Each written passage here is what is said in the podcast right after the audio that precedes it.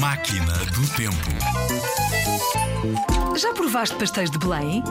Os pastéis de nata, ou mais conhecidos por pastéis de Belém, são dos doces portugueses mais conhecidos em todo o mundo.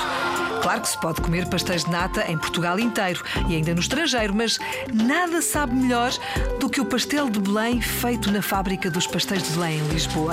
A receita é um segredo que os pasteleiros não revelam a ninguém. Estes pastéis comem-se quentinhos com um pouco de canela e açúcar em pó em cima. Bom apetite!